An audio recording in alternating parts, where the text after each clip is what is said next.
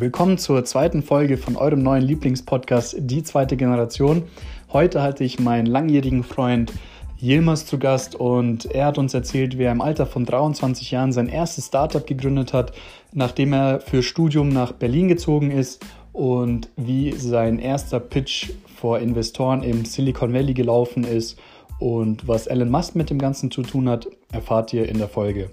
Ich wünsche euch viel, viel Spaß. Ich hoffe, ihr könnt was mitnehmen und bis bald. Danke, dass du da bist. Ähm, erzähl uns doch mal kurz, was machst du, woher kommst du und ähm, wo lebst du momentan? Okay, also vielleicht eine kurze Zusammenfassung von meinem Leben. Ich bin 24 Jahre alt, bin hier in München geboren. Ähm, genau, bin vor zwei Jahren dann zum Studieren nach Berlin gezogen und studiere da aktuell Produktmanagement an der Code University. Ähm, genau, also ein paar interessante Sachen aus meinem Leben vielleicht. So, also im ersten Jahr haben wir zusammen mit sieben Studenten eine, ähm, eine Studentenkonferenz gegründet, die dann ziemlich groß geworden ist, ziemlich schnell. Ähm, genau, hatten ein paar coole Sponsoren und haben das halt im Rahmen unserer Uni gemacht. Ähm, dann im zweiten Jahr habe ich zusammen mit zwei Kommilitonen ähm, ein Startup gegründet im Bereich B2B User Research.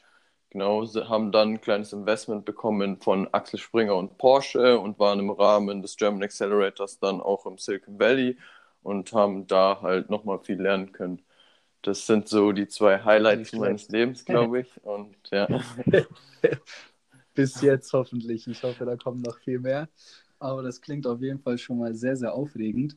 Ähm, fangen wir doch mal mit dem mhm. Umzug mhm. nach Berlin an. Wie, wie kam es dazu und oder wie kam die Entscheidung, dass du von München weg willst? Ähm, ich glaube, der Hauptgrund war, dass ich unbedingt an der Uni studieren wollte, wo ich gerade studiere. Und ähm, genau, das gab es halt einfach nicht hier. Ähm, und Produktmanagement als Studiengang ist sowieso relativ neu. Und den Studiengang gab es halt nur da. Und dann habe ich mal die Gründer der Uni hier in München auf einem Event von denen getroffen und mich mit denen unterhalten und dann war ich relativ schnell klar, dass ich das gerne machen wollen würde und bin dann nach Berlin gezogen, okay. was auch ehrlich gesagt ein großer Schritt war, weil bevor ich nach Berlin gezogen ja. bin, war ich noch nie in Berlin. Also es war dann so ja. ein einfach ins kalte Wasser springen, aber es war die beste Entscheidung ja. meines Lebens im Nachhinein. Sehr schön, das freut mich. Ähm, wie war denn die, die Umstellung von München zu Berlin? Weil ich, das ist, das sind ja, ist ja wie ja, Tag und Nacht. Du in einem ganz anderen Land gelandet.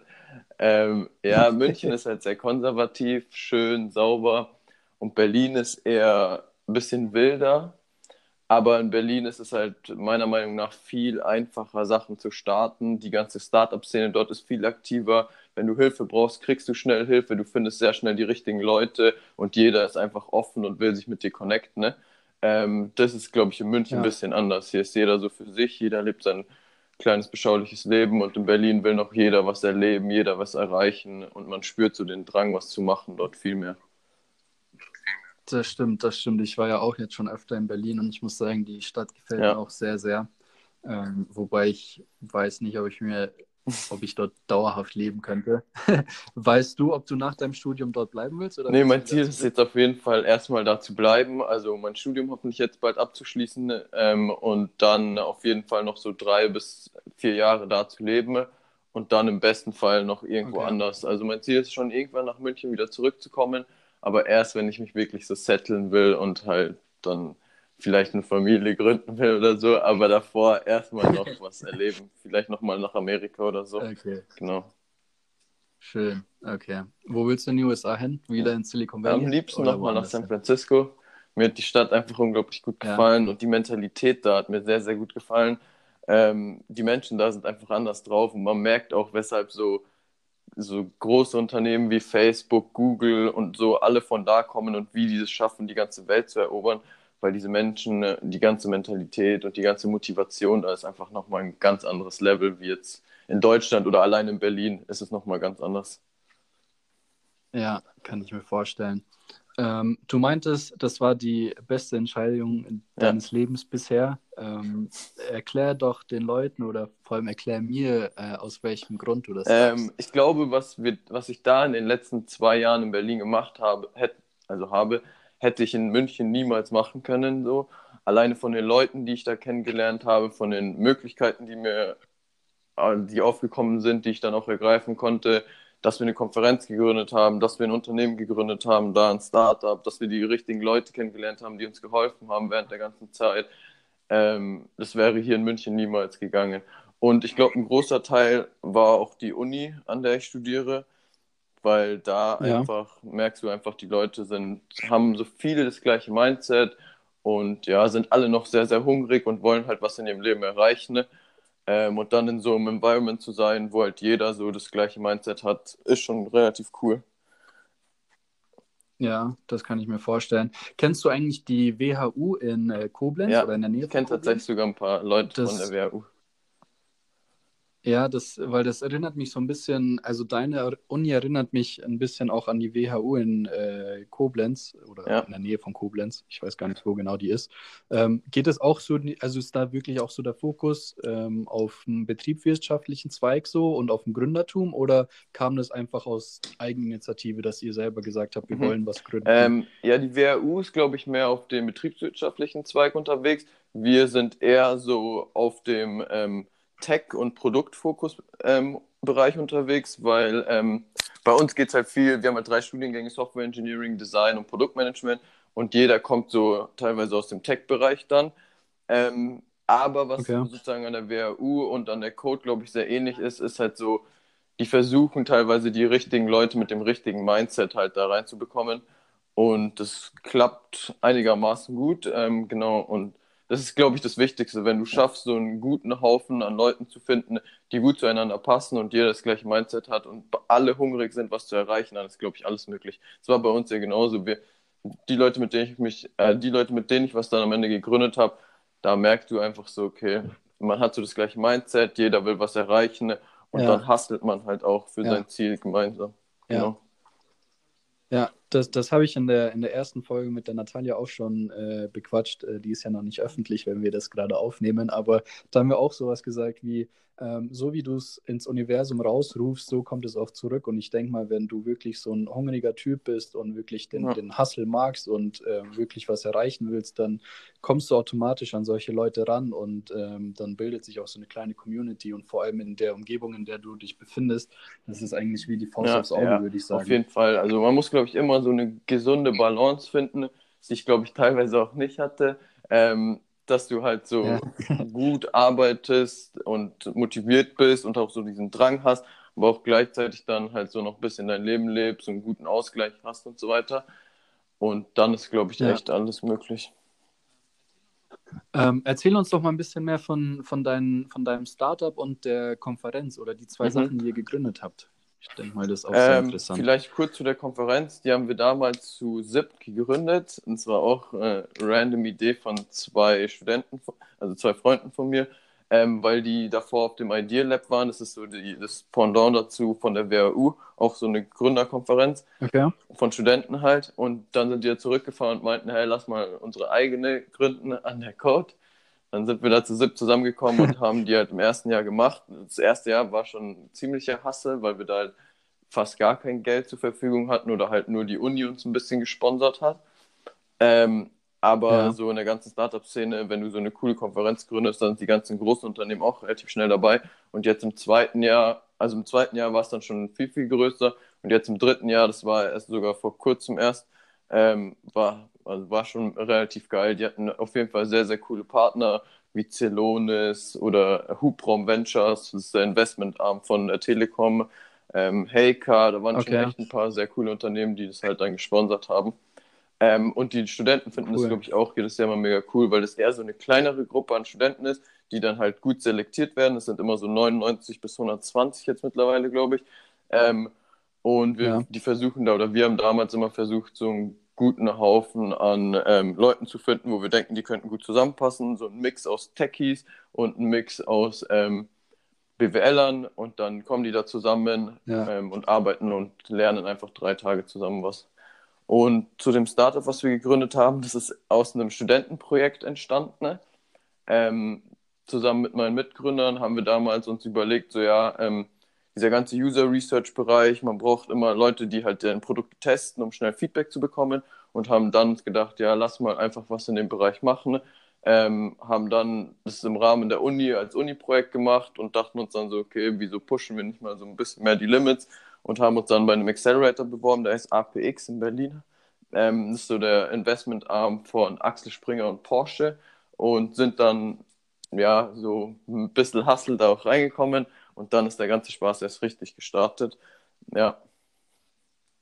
Nice, nice. Wie war das, äh, als ihr die Investoren an Land gezogen habt? Wie kam ähm, Also da bewirbt man sich einfach ganz normal.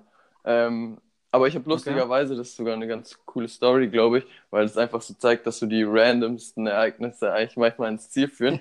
ähm, ich habe auf LinkedIn, kennst ja. du ja auch, ähm, einfach mal so zum ja. Spaß, also teilweise Spaß, mal ein paar Investoren angeschrieben und bin da auf, einen, auf Holzbrink Ventures gestoßen. Das ist so einer der größten okay. VCs in Europa, glaube ich. Ähm, und habe da mal einem Investmentmanager geschrieben. Ich war, also ich hatte damals noch keine Ahnung von dem ganzen Bereich und war sehr naiv unterwegs. Und der hat mir tatsächlich dann geantwortet und meinte, ja, schick mal dein Pitch-Deck durch. Haben ein Pitch-Deck kurz gebastelt und ihm das geschickt. Und der hat aber relativ schnell gemerkt, okay, wir sind noch komplett am Anfang. Wir werden, also wir werden kein Investment von Holzbrink bekommen. Und ähm, ja. hat mich dann weitergeleitet an den Analysten, mit dem ich auch relativ gut befreundet bin jetzt, der auch mega nett ist. Ähm, und der hat uns halt gesagt, ja, Jungs, ähm, ihr seid viel zu early für uns, aber ich helfe euch gerne und hat mir dann eine Intro gemacht zu jemandem von APX. Und ähm, der ja. hat mir dann geschrieben und meinte, ja, klingt cool, bewerbt euch mal. Aber allein daran sieht man schon so dieses ganze Environment in Berlin. Ich habe irgendjemanden auf LinkedIn geschrieben, für ihn war es nicht relevant, er hat mich weitergeleitet, die Person hat mich wieder weitergeleitet an jemand anderen und dann ist das Ganze erst so ins Rollen gekommen. So. Ja, eine genau. Wahnsinnskettenreaktion, ja, das ist echt Und das erlebst ja. du da halt richtig, richtig oft. So, du brauchst Hilfe, die Leute helfen gerne, die Leute geben gerne zurück und vor allem in dieser ganzen Startup-Szene, die ganzen erfolgreichen Gründer, ich glaube, deren Lebensziel ist es am Ende auch wieder was zurückzugeben an die Community. Und deshalb ist es auch mega Absolut, nice, ja. da einmal Hilfe zu bekommen. Absolut. Ja, vor allem, vor allem, wie du jetzt sagst, du, du bist jetzt befreundet mit ihm und so, das sind ja auch Kontakte oder Connection, die du knüpfst für, ja. für später auch ähm, oder die du immer wieder gebrauchen kannst, sage ich mal. Und das ist nett oder ist cool, wenn man jemanden kennt und dann einfach mal einen Kaffee trinken gehen kann mit ihm und dann plötzlich entwickelt sich, wer weiß, auch eine Idee zusammen ja, mit genau. ihm oder was auch immer. Ähm, also da weiß man nie, was das Leben für einen offen hält. Ähm, und was ist dann, äh, oder wie weit seid ihr gerade mit dem Startup? Was, ist, was sind so die nächsten Schritte? Die ähm, ja, gerade mit Corona ist, glaube ich, alles ein bisschen schwierig. Aber äh, wir waren so in der Phase, wo wir uns halt so die ersten Kunden hatten und jetzt so ein bisschen schauen wollten, in welche Richtung wir halt skalieren wollen. Vielleicht nochmal so das Business Model ein bisschen ändern, vielleicht noch ein paar andere Richtungen pivoten, aber auf jeden Fall halt noch dranbleiben und schauen, was da so geht. Cool, cool. Und ähm, ist auf jeden Fall eine sehr, sehr spannende Geschichte. Ähm, und ich denke mal, ich kenne dich ja. ja. seit der ersten Klasse und ähm, ich habe ja auch zusammen mit deinem Zwillingsbruder, mit dem Jack, ja. Fußball ewig gespielt. Ähm, und ich muss sagen, du hast eine, eine Wahnsinnsentwicklung genommen, was deine Persönlichkeit auch angeht. Und das wäre jetzt das, der nächste Punkt, den ich mhm. gerne ansprechen würde. Was denkst du, wie sehr hat dich da Berlin beeinflusst? Oder wie kam es dazu, dass du überhaupt sag, gesagt hast, ähm, du willst in die Richtung gründen? War das schon immer in deinem Hinterkopf, dass du was gründen möchtest oder dass du dich vielleicht sogar selbstständig machst? Oder wie, wie hat sich das ja, Ganze also entwickelt? Ich glaube, das war schon immer so im Hintergrund. Ich fand immer, also im Hinterkopf, ich fand immer so diese ganz großen äh, Silicon Valley Rockstars, sowas wie Elon Musk, Steve Jobs und so immer so die faszinierendsten Persönlichkeiten. Ne? Ähm, genau. Ja. und dann in Berlin, ich glaube, die letzten zwei Jahre ist einfach so viel passiert, dass ich selber so eine richtig krasse persönliche Entwicklung durchgemacht habe. Und ich glaube, dass einer der größten Punkte war, so ab dem Punkt, wo wir dann wirklich was Eigenes gegründet haben, so da musst du auf einmal so den Investoren das verkaufen, musst es den Kunden verkaufen, musst es deinem Team verkaufen, musst immer jeden motiviert, motivieren, ähm, genau, und da halt immer mit so vielen Leuten wie möglich zu sprechen, ne, sich selber zu verkaufen, dann zu schauen, was man falsch gemacht hat, zu reflektieren und beim nächsten Mal dann anders zu machen, ne, das hat mir schon unglaublich viel geholfen und auch so richtige Leute kennenzulernen, die dir dann halt Tipps fürs Leben geben. Manchmal ist es nicht so relevant für dein Business oder so, aber es ist einfach ja. sehr, sehr relevant für dich als Person. Ich habe im, im, im Valley haben wir zum Beispiel, habe ich zum Beispiel unglaublich viel gelernt, so wie man auftreten muss, wie man einen Raum betreten muss, wie du zum Beispiel vor Investoren, bevor du überhaupt pitcht, ähm, dich präsentieren musst, damit die halt denken, okay, der Junge hat was drauf und das ist jetzt nicht irgend so ein keine Ahnung, 24-jähriger Student, der hier gerade komplett nervös einfach äh, vor uns steht. Ähm, genau, was du da halt machen ja. musst, dass du halt so rüberkommst, als könntest du dein, also als würdest du das nächste große Ding gründen können. Okay. Was hast du für, für Tipps, äh, die du den Zuhörern geben kannst, wie man äh, selbstbewusster ähm, auftritt? Ein lustiges Beispiel dazu ist zum Beispiel, wir waren ähm, im Valley und ähm, als ich da gepitcht habe, das erste Mal saßen so, ich glaube, acht Mentoren, zwei davon waren Investoren auch vor uns. Ähm, und ich bin in den Raum gegangen, ich war ziemlich aufgeregt, weil ich mir dachte, okay, das ist der erste Pitch und so weiter, jetzt muss ich irgendwas Gutes abliefern. Der Pitch von uns war auch, ehrlich gesagt, mega, mega gut. Aber bevor wir angefangen haben, war ich echt ein bisschen nervös und habe mich halt hingestellt und alle saßen in dem Raum. Und ich habe mich hingestellt und habe ja. so auf dem Stuhl so mich so hin und her gedreht, so ein bisschen. Also ich habe jetzt keine Runde gemacht, aber ich habe mich so hin und her bewegt und so weiter. Und ähm, habe mich dann hingestellt und halt bei einem Pitch. Ähm, nach dem Pitch hat mir dann einer, und das war so der, vor dem ich auch am krassesten Respekt hatte, weil es war so einer der größten ähm, Investoren auch im Valley da, ähm, der hat mir dann gesagt, so, okay, ähm, der Pitch war cool, das, wir hatten eine richtig geile Präsentation, aber ich würde niemals, ich würde niemals in dich investieren, wenn du, äh, wenn du so nochmal aufgetreten wärst halt. Weil er meinte zu mir so, ich bin in den okay. Raum gekommen, ähm, das erste, was ich sehe, ist, dass du da auf deinem Stuhl rum, dich rumdrehst, ähm, irgendwie nervös mit irgendwelchen Stiften spielst. Ähm, und dann, als du gepitcht hast, standest du und wir alle saßen. Weißt du, äh, das wirkt schon so, als wärst du über uns und keine Ahnung, es hat so Respektsachen ja. anscheinend. Aber allein das beim ja. ersten Pitch zu hören und dann in der zweiten Woche, wir mussten halt jede Woche pitchen, dann zu, das halt für dich selber zu reflektieren und dann es einfach komplett anders zu machen, das hilft dir schon unglaublich viel. Und dann in der nächsten Woche ja. habe ich es natürlich komplett anders gemacht, bin komplett anders rübergekommen und das merkst du dir auch alles für dein Leben später, wie du dich Leuten präsentierst ja. und was du dann machst. Und auch alleine dieses Mindset von den Amerikanern da mitzubekommen, wie die drauf sind. Ein anderes Beispiel zum Beispiel ist, einer unserer Investoren hat uns immer gefragt, so ja, wo ist euer Markt und was macht ihr und wie groß ist euer Markt? Und dann hat er zu uns irgendwann gesagt, also ja, die deutschen Startups oder die europäischen Startups denken alle so, okay, ähm, wir bauen irgendwas Cooles, dann verkaufen wir es in Deutschland und vielleicht erobern wir den deutschen Markt oder kriegen 10% von dem deutschen Markt und das ist schon ganz cool und da sind wir ein erfolgreiches Startup. In Amerika ist es ganz anders. Es gibt keinen amerikanischen Markt für die Amerikaner, sondern die bauen ein Produkt ja. und dann nimmt dieses Produkt die ganze Welt ein. So sowas wie Google, Facebook, Instagram. Ja. Das, es gibt keinen amerikanischen ja. Markt dafür, sondern die meinten immer so Eat the World. Das ist so deren Motto. Die bauen was nice. und dann fressen sie die ganze Welt damit auf. Das, das ist ein Satz, den muss ich mir ja. auf jeden Fall merken. das, ist, das okay, ja, cool. Das ist der Wahnsinn. Ja, vor allem, wenn du mit solchen Leuten zu tun hast, ähm, und, aber ich, ich sage auch immer so, äh, man muss aber vor allem ja. auch kritikfähig sein, weil es gibt auch viele Leute, das habe ich selber bei mir äh, miterlebt und ich, ich, selber muss auch sagen, das habe ich auch durchgemacht, ähm, weil anfangs war ich dann immer wie ein bockiges mhm. Kind, wenn jemand zu mir gesagt hat, hey, äh, das und das war nicht gut, ähm, weil ich das persönlich genommen habe und ähm, man sollte solche ja. Sachen nicht persönlich nehmen, sage ich immer, sondern wirklich ähm, anfangen oder man natürlich sollte man ein bisschen gucken, wer einem das sagt und ähm, dass es schon jemand ist mit einem gewissen Standing und mit einer gewissen Erfahrung und dann sollte man das auch ähm, vor allem mhm. aber auch umsetzen, weil wenn das einem jemand sagt und dann macht man trotzdem so weiter, dann hat man, denke ich mal, man sollte halt nicht mit Scheuklapp Scheuklappen durchs Leben Ja, ich glaube, es ist immer so. ganz, ganz wichtig, ja. wie du Feedback annimmst, aber ich glaube, es ist auch sehr, sehr wichtig, wie du Feedback gibst. Weißt du, wie ich meine? Weil wenn, ja. die, wenn du ja. das Feedback so gibst, dass die, äh, die andere Person nicht irgendwie sich angegriffen fühlt oder nicht persönlich angegriffen fühlt, dann ist es ja am besten. Da ja. liebt jeder Feedback, weil dann kannst du dich einfach selber verbessern. Aber sobald du das Gefühl hast, das dass ist okay, es ist auf einer persönlichen Ebene oder okay, der, der macht es, Leute machen das ja auch manchmal einfach nur so aus dem, also die geben dir Feedback, aber es ist nicht so ganz ehrlich gemeint und wollen einfach eigentlich so dich nur ein bisschen bashen wenn du so ein Gefühl ja. hast, dann ist es immer ja. nicht so cool. Aber wenn, wenn man so ein cooles Team hat und jeder sich konstruktives, gutes Feedback geben kann, ich glaube, das ist am aller, aller wertvollsten. Dann wächst man auch selber an der ganzen Sache. Absolut, absolut. Ähm, gibt es auch gewisse Bücher, äh, die dir, sag ich mal, bei dieser Persönlichkeitsentwicklung geholfen haben oder waren es wirklich nur äh, Personen in deinem Umkreis, die dir Tipps auf dem, mit auf deinen Ja, Weg bei mir war es eher so, ich würde sagen, Learning by Doing immer so, weil Ähm, es sind immer Ereignisse passiert. Ich habe von Leuten gelernt, die mir etwas gezeigt haben und da habe ich das versucht umzusetzen. Ne? Und ja, ich habe wenig aus Büchern, glaube ich, so für mich persönlich gezogen. Bei mir war das immer eher so, okay, ist irgendwas passiert, lief es gut, lief es schlecht, okay, dann ändere ich das das nächste Mal oder es lief ganz gut und ich kann es das nächste Mal nochmal verwenden. Ne?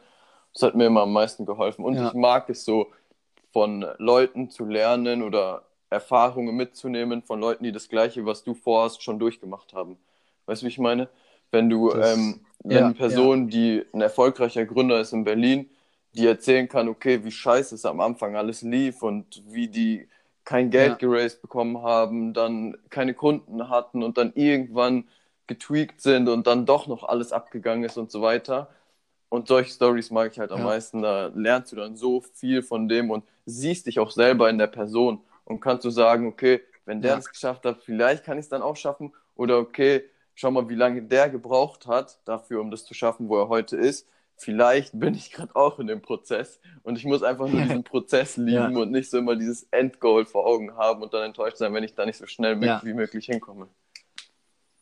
Ja, man sagt ja nicht umsonst, ja, genau. der, der, Weg ist das Ziel. Und äh, ich finde, das, das ist auch so eine, so eine Sache, die, wo, wo die Leute dann immer im Burnout oder solchen Sachen leiden oder sich äh, oder overpacen, sage ich mal, weil sie wirklich nur das Ziel vor Augen haben, aber wirklich diesen Weg dahin mhm. gar nicht mitnehmen. Und ich finde, auf diesem Weg dahin, wie du sagst, du kannst so viel lernen und ähm, letztendlich ist dieses Ziel ja auch immerhin nur noch trotzdem ein Weg ja. zu einem anderen Ziel. Weißt du, was ich meine? Weil es, es, es gibt nicht so das Ziel, finde ich. Also es, du kannst ja nicht sagen, hey, äh, da ist das Ziel und danach ist Schluss, ja, weil was genau. kommt danach? So, und kommt ja immer wieder ein nächstes Ziel. Und ähm, das ist auch so ein, Fehl, so ein Fehler, den viele Leute machen, ähm, dass sie einfach nur dieses Ziel haben und stur drauf losrennen, sage ich mal, aber diesen Prozess, den sie gerade durchmachen, gar nicht mitbekommen und so halt eigentlich diese ganzen, ganzen Sachen, die sie hätten lernen können, verpassen oder solche Sachen, ja. Oder halt schlimmstenfalls sogar in einem Burnout äh, enden, was wir beide ja fast durchgemacht hatten. Nee, ich glaube ich glaub einfach, dass das Wichtigste ist, ähm, du, ich glaube, es ist falsch, so ein ganz großes Ziel vor Augen zu haben, worauf du dein Leben lang hinarbeitest. Ich glaube, es ist viel, viel besser, wenn ja. du so dein großes Ziel in kleine Etappen sozusagen versuchst aufzuteilen ähm, und dann halt von Etappe zu Etappe gehst. Dann magst du auch den ganzen Prozess, finde ich, weil dann rewardest du oder belohnst du dich jedes Mal selber, wenn du sozusagen eine Etappe erreicht hast. Wenn du was gründen willst, okay, ja. die nächsten sechs Wochen will ich das und das haben, dann will ich dann, keine Ahnung, in den anderen nächsten sechs Wochen meine ersten zehn Kunden haben, dann wieder sechs Wochen, äh, oder es dauert ein bisschen länger leider, aber dann will ich versuchen, Geld zu raisen ähm, und dann halt immer ja. deine Etappenziele erfüllen, um dann halt irgendwann mal an einem ganz großen Ziel anzukommen. Ich glaube, das hilft einem am meisten. So ist das, ja. Ähm, du meintest ja vorhin, so Bill Gates, Elon Musk und so weiter und so fort, hast du immer, auf die Leute hast du ja. sag ich mal. Ähm, hast du ein Idol, also eine bestimmte Person, äh, die du, die dich wahnsinnig fasziniert, oder sind es mehrere Leute, so wie du vorhin gesagt ähm, hast? Ich finde Elon Musk ziemlich krass. Also, es, die faszinieren mich okay. natürlich alle und ich finde die ganzen, also ich habe mir viele Lebensläufe immer durchgelesen von denen und einfach, um einfach mal zu schauen, wie die da hingekommen sind, wo sie sind. Ähm, und bei ja. ihm finde ich einfach so krass, dass er wirklich alles, alles riskiert hat in seinem Leben. Ich glaube, der hat einen ziemlich großen Exit ja. hingelegt damals mit PayPal, wo er, glaube ich, ganz viel Geld gemacht hat. Ja. Ähm, aber dann Tesla und SpaceX zu gründen, was so zwei Unternehmen sind, also einen neuen Autohersteller und dann noch ein Unternehmen, was Raketen in, in der All schießt ähm, und dann auch noch sein komplettes Vermögen zu einem Zeitpunkt musste er einfach alles rein investieren, damit, ich glaube, Tesla nicht ja. pleite geht. Ähm, das finde ich schon extrem, extrem mutig. Und ich glaube, jetzt schaut man sich diese Person an und denkt sich so, wow, der ist Milliardär, die ganze Welt feiert den, jeder sagt, er ist der lebendige Iron Man, ähm, er hat drei oder mittlerweile, glaube ich, mehrere riesige Unternehmen. Aber all, was der Typ geopfert haben muss, um heute dazustehen, wo er heute steht, das weiß, glaube ich, niemand so genau. Und ich glaube, und ja, das finde ich so ja. faszinierend, weil der saß bestimmt auch so oft in seinem Zimmer und hat einfach gegen die Wand gestarrt und dachte sich so, was mache ich hier eigentlich? Ähm, aber hat es am Ende komplett durchgezogen, hat alles riskiert und hat halt dann am Ende den Jackpot gewonnen, sozusagen. Jetzt, ich glaube, sein Leben ist immer noch anstrengend, aber jetzt in so einer Phase, wo er einfach weiß, es funktioniert und ich muss nicht mehr so mein komplettes, meine komplette Existenz riskieren, damit es weitergehen kann. Und das finde ich mega ja. faszinierend. Andererseits finde ich auch faszinierend, wie der Typ einfach mehrere Sachen gleichzeitig hochzieht. So. Also so ein, so ein Tesla hochzuziehen ist schon sehr beeindruckend. Dann gleichzeitig SpaceX hochzuziehen ja. ist sehr, sehr beeindruckend. Dann hat er, glaube ich, noch, ähm, noch fünf, sechs andere Unternehmen, die er gleichzeitig hochzieht. Ähm, Finde ich schon extrem, extrem beeindruckend. Und er ist immer sehr, sehr, sehr involviert in sein Unternehmen. Also irgendjemand bei SpaceX ja. oder irgendein Journalist hat immer gefragt, so, ja, wer ist denn euer Lead Engineer? Und da meinte er, ich bin der Lead Engineer. er ist einfach so tief ja. drin in der Sache. Er pennt teilweise, glaube ich, auch im Büro und so weiter. Das, sowas finde ich schon sehr, sehr beeindruckend. Ja, das, ja da, da, kann ich dir nur zustimmen. Vor allem, ich habe ähm, vor, vor einer gewissen Zeit habe ich mal so ein Video von, oder ein Interview ja. mit, von ihm gesehen. Ähm, und da wurde auch auf so diese ganzen Sa Fragen wurden ihm gestellt, ähm, was er da durchgemacht hat und ob er zufrieden ist und so weiter und so fort. Und du hast halt in seinen Augen hast gesehen, wie was, was er durchgemacht ja. haben muss. So, also du, man konnte es ihm schon ordentlich ansehen und vor allem aber auch, ähm, wie intelligent dieser Mensch ist, weil er einfach so viele Gedanken in seinem Kopf hat und vor allem aber auch die Lösungsansätze dafür hat zu seinen Gedanken und weiß, wie er das Ganze machen muss und wo er ansetzen muss und so weiter und so fort, aber halt dann auch diesen Hustle hat, dass er durchhält und ähm, alles auf eine Karte setzt. Das ist wirklich, ich finde auch Elon Musk, ich bin auch ein großer Fan von ihm. Ich habe auch seine Biografie, ja. habe ich mir durchgelesen und solche Sachen. Also ist schon, schon großer Motherfucker, um authentisch zu bleiben. Ich hoffe, die, die, die, Folge wird nicht gesperrt, deswegen, aber. Egal. Nee, sowas finde ähm, ich auf jeden ähm, Fall sehr. Ich, ich liebe so Stories, so, wo du einfach so, wo Leute sehr, sehr erfolgreich sind, aber wo du dann im Hintergrund dann siehst, okay, was da für ein Hassel dahinter gesteckt hat. Ähm, und du halt siehst, wie hart die dafür kämpfen mussten, dass sie halt dahin kommen, wo sie heute sind. Und dann hat die Person auch einfach alles verdient, was sie erreicht hat. Ja, absolut. Äh, mal eine andere Frage. Was sagen eigentlich deine Eltern dazu oder was haben deine Eltern dazu gesagt? Weil ich, äh, du hast ja auch einen, einen türkischen ja. Hintergrund, glaube ich, gell? Ähm, und ich denke mal, es ist ja ähnlich wie bei mir äh, mit meinen albanischen Eltern. Ähm, du bist ja auch hier geboren ja. und aufgewachsen und wir haben eine, eine zwar eine ähm, traditionellere Erziehung genossen, aber auch eine moderne, sage ich mal, vor allem aber auch mit den Einflüssen, weil wir mhm. hier aufgewachsen sind. Ähm, was haben deine Eltern damals gesagt, als du gesagt hast, hey, ich will nach Berlin ziehen? Ja, die waren ehrlich gesagt nicht so begeistert. Vor allem meine Mutter war überhaupt nicht begeistert. Ich glaube, ich finde das auch immer noch nicht so cool. Ähm, okay. Weil, ich weiß nicht, am Anfang bin ich auch sehr, sehr oft nach Hause gekommen. Also die ersten die ersten sechs Monate war ich, glaube ich, teilweise echt jedes oder jedes zweite Wochenende zu Hause, ähm, was dann aber auch extrem ja. anstrengend war und das habe ich dann irgendwann gelassen. Aber ich glaube, mittlerweile haben sich meine Eltern komplett dran gewöhnt und ja, ich glaube, die hoffen, dass ich irgendwann wieder nach München komme, aber die finden hm. Berlin jetzt, glaube ich, auch nicht mehr so schlimm. Ja. Cool, okay. Und was sagen sie dazu, dass du so viel arbeitest und so viel machst? Ähm, die bekommen das, glaube ich, teilweise gar nicht so wirklich mit. Aber okay. sonst, also dann immer mal wieder, wenn so irgendwas öffentlich wird, zum Beispiel einen ganz, ganz coolen Artikel im Business Insider, den hat dann mein Vater auch, also den habe ich ihm geschickt und dann hat er so, glaube ich, so gecheckt, so, okay, cool, da passiert ja wirklich was in Berlin. Mein Sohn macht da irgendwas.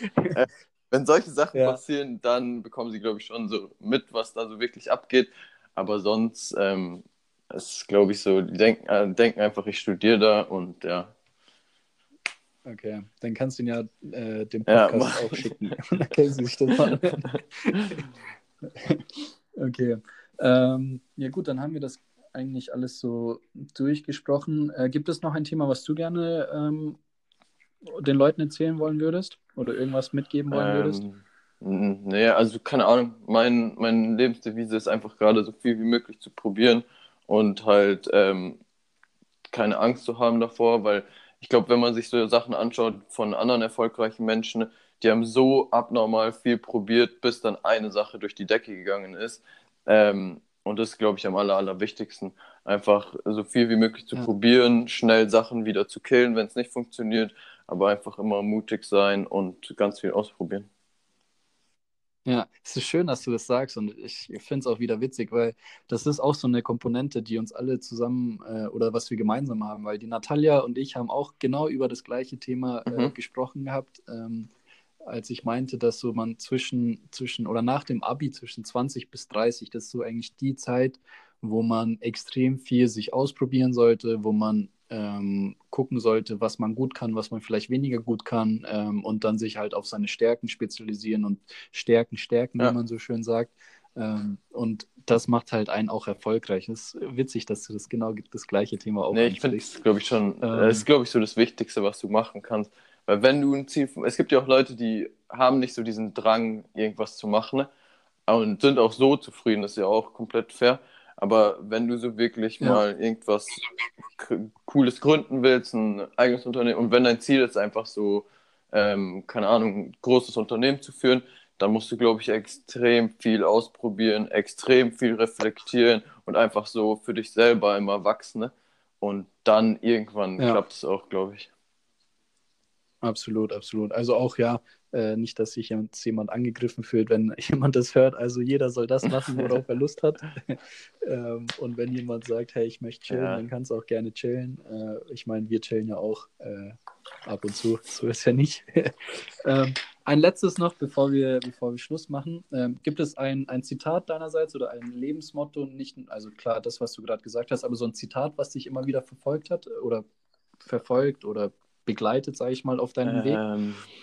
Vielleicht sogar von Elon Musk? Nee, leider glaube ich gerade nicht. Ich fand das, was ich vorhin gesagt habe, das, das, ist mir sehr, sehr oft wieder eingefallen, weil das auch so meine Denkweise okay. verändert hat, was die in Amerika zu mir gesagt haben. So, ja, äh, wir bauen was und dann fressen wir die ganze Welt damit auf. So, das ist so ein, so ein Lebensmotto, ja. was ich mir danach auch versucht habe, einzu also keine Ahnung, mitzunehmen halt für mich selber, weil es ist schon echt, das ist halt der Unterschied zwischen den Unternehmen hier, glaube ich, und so den Unternehmen in Amerika und weshalb die so riesig, riesig werden, ähm, ist, dass die einfach rausgehen und alles vernichten wollen.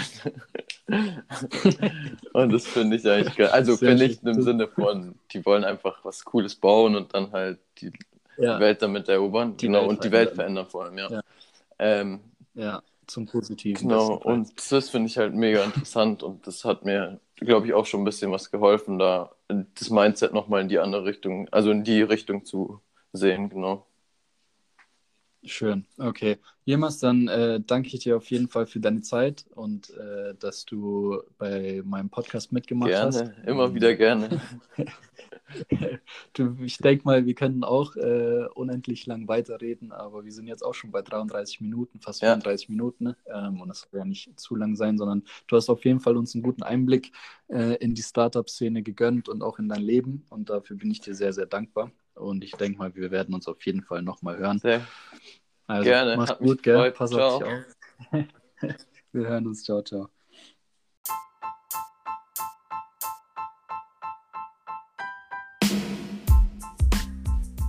Das war es dann auch wieder mit der zweiten Folge von Die zweite Generation. Ich hoffe, es hat euch gefallen und ich wollte mich nochmal herzlich für das Feedback von der ersten Folge bedanken. Ich hätte niemals mit so einer Re Reaktion gerechnet und das motiviert mich natürlich umso mehr. Und ähm, ich kann euch nur sagen, bleibt gespannt, da kommt noch einiges auf euch zu und ab sofort werden auch die Folgen immer Sonntag Mittag hochgeladen, damit ihr genug Zeit habt, euch sie anzuhören und bestenfalls natürlich motiviert in die Woche startet. Passt auf euch auf und viel Erfolg bei dem, was ihr macht.